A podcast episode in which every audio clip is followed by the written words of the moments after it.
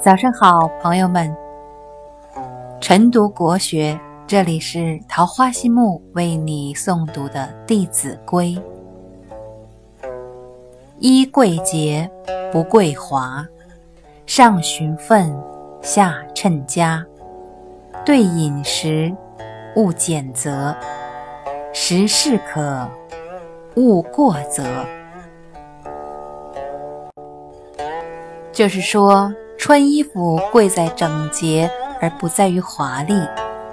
穿衣要符合身份，还要和家庭状况相符合。吃饭不要挑食，吃东西也要适可而止，不能暴饮暴食，这样对身体不好。